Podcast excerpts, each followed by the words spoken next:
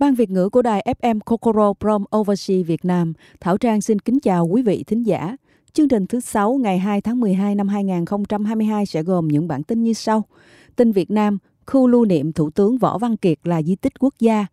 Mẫu áo thi đấu sân nhà của đội tuyển Việt Nam năm 2022 năm 2023. Ở phần tin thế giới sẽ là World Cup canh bạc 300 tỷ đô la thay đổi hình ảnh Qatar. Tuyết bắt đầu rơi, hơn 10 triệu người Urana vẫn sống trong cảnh mất điện. Ở phần du lịch hôm nay sẽ là Kinosaki Onsen thuộc tỉnh Hyogo và Okayama. Kết thúc chương trình sẽ là bản tin Hương vị Lê và Quýt Nhật Bản chinh phục thực khách Việt. Sau đây là phần tin chi tiết. Tin Việt Nam, khu lưu niệm Thủ tướng Võ Văn Kiệt là di tích quốc gia. Sau 10 năm khánh thành, khu lưu niệm Thủ tướng Võ Văn Kiệt tại huyện Vũng Liêm được Bộ Văn hóa Thể thao và Du lịch công nhận di tích quốc gia. Ngày 17 tháng 11, Ủy ban Nhân dân tỉnh Vĩnh Long tổ chức lễ đón nhận bằng xếp hạng di tích quốc gia đối với khu lưu niệm Thủ tướng Võ Văn Kiệt. Hoạt động này nhà nằm trong chuỗi sự kiện 100 năm ngày cố sinh cố Thủ tướng Thời ngày 23 tháng 11 năm 2, 1922, ngày 23 tháng 11 năm 2022. Khu du tích được xây dựng năm 2010 hoàn thành sau 2 năm trên diện tích rộng 1,7 ha gồm nhà trưng bày, làm việc, khu thờ, sân vườn vân vân nhằm tri ân những đóng góp to lớn của cố thủ tướng Võ Văn Kiệt với quê hương đất nước. Nơi đây lưu giữ nhiều hiện vật, tư liệu hình ảnh quá trình hoạt động cách mạng của cố thủ tướng. Dịp này, Đình Bình Phụng ở xã Trung Hiệp, huyện Vũng Liêm là một trong những nơi gắn bó với cuộc đời sự nghiệp của cố thủ tướng Võ Văn Kiệt cũng được công nhận di tích quốc gia công bố mẫu áo thi đấu sân nhà của đội tuyển Việt Nam năm 2022 năm 2023. Sáng ngày 18 tháng 11, Liên đoàn bóng đá Việt Nam cùng với đơn vị tài trợ trang phục chính thức Transport đã ra mắt mẫu mẫu áo thi đấu sân nhà của đội tuyển Việt Nam năm 2022 năm 2023. Theo đó, đây sẽ là mẫu trang phục gắn liền với đoàn quân áo đỏ sao vàng kể từ chiến dịch cúp năm 2022 sắp tới cho đến những giải đấu quan trọng trong năm 2023. Liên đoàn bóng đá Việt Nam mong muốn áo đấu mới giúp cầu thủ tự tin, thi đấu và quyết tâm hơn trong mục tiêu giành thành tích tốt nhất ở các giải đấu tham dự, qua đó đáp lại niềm tin yêu của hàng triệu người hâm mộ. Áo đấu mới của đội tuyển Việt Nam được làm từ chất liệu tái chế, mang tính thân thiện với môi trường theo xu hướng của bóng đá thế giới trong vòng 2 năm trở lại đây. Dự kiến hơn 300.000 chai nhựa sẽ được phân loại và tái chế để sản xuất trang phục thi đấu dành cho các đội tuyển quốc gia và câu lạc bộ chuyên nghiệp trong năm 2022 và năm 2023. Đáng chú ý, mẫu áo thi áo mới của đội tuyển Việt Nam được lấy cảm hứng thiết kế từ việc kỷ niệm 5 năm sau kỳ tích giành Á quân U23 châu Á tại Thường Châu cùng những thành công của bóng đá Việt Nam trong năm 2018. Trên áo hình ảnh ngôi sao đại diện cho ý chí kiên cường và tinh thần đoàn kết của dân tộc của các cầu thủ và hàng triệu người hâm mộ đội tuyển Việt Nam. Mẫu áo thêm đấu mới của đội tuyển Việt Nam được bán chính thức đến người hâm mộ vào ngày 25 tháng 11 với giá 985.000 đồng dành cho người lớn và 945.000 đồng dành cho trẻ em. Trong khi đó, Liên đoàn bóng đá và nhà tài trợ Ransport cũng sẽ sớm ra mắt mẫu thi đấu sân khách với thiết kế tương tự bên cạnh các sản phẩm gắn liền với đội tuyển Việt Nam như áo khoác, ba lô, túi sách, vân vân. Và tiếp theo đây là phần tin thế giới. Khi được chọn là nước chủ nhà World Cup năm 2022, Khoa ta chỉ có một sân vận động cũ kỹ, vài khách sạn và kinh nghiệm phục vụ du lịch đại chúng bằng không. Khoa ta đã gây tranh cãi ngay từ khi giành quyền đăng cai FIFA World Cup 2022 bởi thời tiết khắc nghiệt, hạ tầng hạn chế. Tuy nhiên, quốc gia vùng vịnh này đã giải quyết mọi vấn đề bằng một số tiền khổng lồ. 12 năm sau khi giành quyền đăng cai giải đấu với 300 tỷ đô la Mỹ, đất nước nhỏ bé này đã sẵn sàng chào đón những cầu thủ hàng đầu thế giới cùng khoảng 1 triệu người hâm mộ. Kết quả của một thập kỷ xây dựng không ngừng nghỉ là 7 sân vận động, 20.000 phòng khách sạn và một tuyến metro và hơn 1.000 một dặm đường đều, đều mới. Chi tiêu của khoa ta cho thể thao không dừng ở World Cup.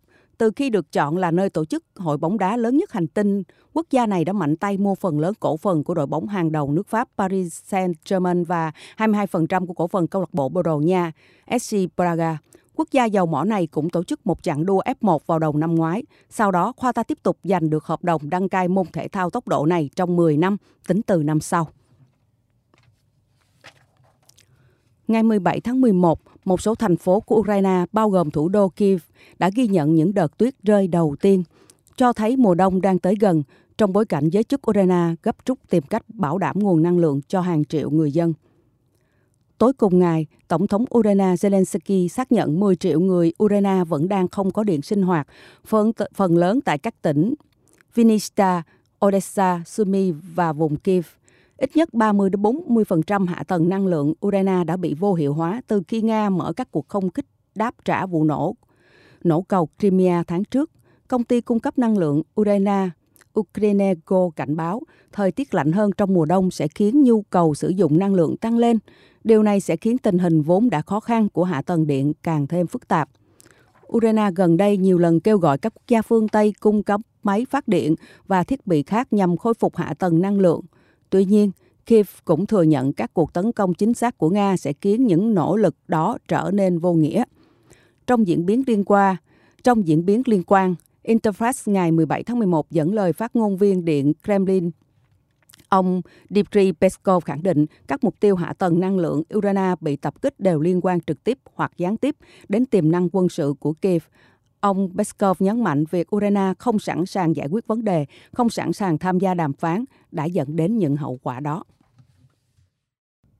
Ở phần du lịch hôm nay chúng ta cùng đến Kinosaki Onsen thuộc tỉnh Hyogo, một trong những thị trấn suối nước nóng được yêu thích nhất Nhật Bản nhé. Ngâm mình thư giãn chậm rãi trong suối nước nóng là một trải nghiệm tinh túy.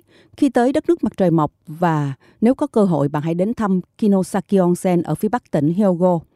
Nép mình trong khung cảnh cây cối xanh tươi, thị trấn suối nước nóng vô cùng hấp dẫn dạ, hấp dẫn có 7 bồn tắm nước nóng công cộng. Mỗi bồn tắm được thiết kế theo một phong cách khác nhau, hứa hẹn đem đến cho bạn khoảng thời gian tuyệt vời để khám phá từ suối nước nóng này đến suối nước nóng khác.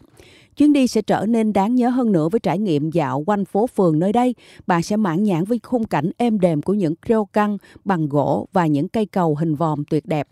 Sau khi đã trải nghiệm toàn bộ những khu suối nước nóng tuyệt đẹp tuyệt vời này, hãy lựa chọn một vài trong nhiều hoạt động bạn có thể tham gia tại thị trấn onsen này, chẳng hạn như khám phá các cửa hàng và quán cà phê dọc con phố Yunosatodori. Các gian hàng phong phú tại đây sẽ khiến cho bạn muốn mua sắm mãi không thôi. Sau khi đạn bạn đã mệt, bạn cũng có thể dừng chân tại một trong các quán cà phê tại đó để thư giãn, cũng như thưởng thức những món ăn nhẹ hấp dẫn tại đây. Buổi chiều nhàn nhã này là cơ hội hiếm có để bạn tận hưởng cuộc sống đó. Tiếp theo chúng ta hãy cùng đến Okayama, thiên đường dành cho những người thích trái cây. Okayama là quê hương của Momotaro, nhân vật được yêu thích nhất trong các câu chuyện nhân gian Nhật Bản. Có lẽ vì thế mà nơi đây phù hợp với những ai yêu thích những câu chuyện dân gian và văn hóa Nhật Bản. Như thể quay ngược thời gian, quảng trường lịch sử Kurashiki Kurashiki Pikan có dáng vẻ của một khu phố cổ vẫn mang nhiều nét cổ điển của Nhật Bản. Quán trường này được công nhận là khu bảo tồn quan trọng cho nhóm công trình kiến trúc truyền thống ở Nhật Bản. Bạn có thể đi bộ dọc theo những con phố với những bức tường trắng cổ xưa, hoặc cũng có thể tham gia một chuyến đi thuyền mái chèo xuôi theo dòng xuôi, dòng sông Hiền Hòa. Quán trường lịch sử Kurashiki Kurashiki Pikan không chỉ mang đến cảm giác về sự phù tang cổ kính mà còn là sự kết hợp hài hòa giữa những đường nét của Nhật Bản và phương Tây. Những người yêu thiên nhiên cũng sẽ thích thú khi có cơ hội đến thăm vườn Korakuen, được mệnh danh là một trong ba khu vườn hàng đầu của Nhật Bản. Hãy thông thả dạo bước trong không gian được chăm chút tỉ mỉ này, hít thở bầu không khí trong lành và nghỉ ngơi một chút để lấy sức tiếp tục cuộc hành trình. Khung cảnh tại vườn Korakuen đặc biệt hấp dẫn với tầm nhìn ra thành Okayama. Đây là cơ hội tuyệt vời để chiêm ngưỡng khung cảnh những bức tường đen trang nghiêm của ngôi thành cổ. Được biết đến là được biết đến rộng rãi là tỉnh của ánh nắng mặt trời. Những người đam mê ẩm thực sẽ vô cùng sung sướng khi được nếm thử những loại trái cây mọng nước được nuôi dưỡng trong môi trường khí hậu tuyệt vời. Tại đây, nào là đào trắng, dưa gan, các loại nho. Những loại quả này sẽ mang đến cho bạn hương vị ngọt ngào trong suốt quãng thời gian ở Okayama. Kết thúc chương trình sẽ là bản tin hương vị lê và quýt Nhật Bản chinh phục thực khách Việt. Nhật Bản có ba loại lê chính đang được trồng là lê Nhật Bản, lê châu Âu và lê Trung Quốc. Với hình dáng tròn trĩnh, lê Nhật Bản luôn được người tiêu dùng thế giới ưa chuộng. Lê Nhật được chia làm hai nhóm là lê đỏ với vỏ màu nâu vàng và lê xanh màu xanh chuối nhạt. Người Nhật bắt đầu ăn lê Nhật từ thời Yayoi. Từ đầu thế kỷ thứ 20, các giống lê Nhật quen thuộc mà ở Việt Nam mọi người vẫn thường ăn như là lê 20 Seki, lê Hosui, Lê Kosui và ra đời về sau là quýt gọi là mi căng là tên gọi chung của loại quả có kích thước nhỏ, có vỏ, dễ bóc thuộc nhánh cam quýt. Nhưng thường thì từ ngữ này được dùng để chỉ quýt được thu hoạch nhiều nhất tại Nhật là giống quýt ôn châu. Đến thời Edo, loại quýt phổ biến nhất là quýt Kishu, giống giống quýt không hạt như quýt ôn châu không được ưa chuộng trong thời gian này, do lúc đó người Nhật tin rằng không hạt là điều không may mắn. Nhưng đến thời Meiji, người ta lại chuộng loại quýt dễ ăn và có kích thước lớn. Vì vậy, giống quýt ôn châu được trồng rất nhiều vào thời Meiji. Quýt ôn châu, loại quýt ưa khí hậu ấm áp đang được trồng chủ yếu cả vùng ven biển phía tây vùng Kanto, như các tỉnh Wakayama, Ehime, Shizuoka. Bên cạnh đó, các tỉnh ở vùng Kyushu như Kumamoto và Nagasaki cũng đang đẩy mạnh sản xuất loại quýt này. Các vùng cạnh tranh cải tiến các kỹ thuật trồng trọt để có thể cho ra đời những loại quýt ngon hơn, dễ ăn hơn. Quýt Nhật ngày càng trở nên ngon hơn nhờ những nỗ lực không ngừng trong quá trình lai tạo cải thiện giống. Trước đây quýt là loại trái cây vào mùa đông, nhưng qua những nỗ lực những nỗ lực cải thiện và lai tạo giống quýt có thể thu cho thu hoạch sớm. Hiện tại quýt có thể thu hoạch vào thời điểm trước tháng 10 với loại quýt có độ chua ngọt được cân bằng. Trải qua thời gian và ở tùy từng vùng trồng trọt, người ta lại có thể thưởng thức một hương vị quýt khác nhau khi trải qua quá trình lai tạo chọn lọc. Lê Nhật Bản đang được bán tại siêu thị Ion của cửa hàng An Nam Gomez, đồng thời tại nhà hàng Pizza 4PS cũng đang diễn ra chương trình dùng thử trái cây Nhật Bản. Quýt Nhật Bản dự kiến được bày bán tại siêu thị Ion và các cửa hàng bán lẻ tại thành phố Hồ Chí Minh trong thời gian tới. Chương trình đến đây là kết thúc. Cảm ơn quý vị đã theo dõi lắng nghe. Mọi liên lạc xin gửi về kokoro.gb. Muốn nghe lại chương trình hãy liên lạc đến radico.gb. Chào tạm biệt quý vị và hẹn gặp lại chương trình thứ sáu tuần sau nhé.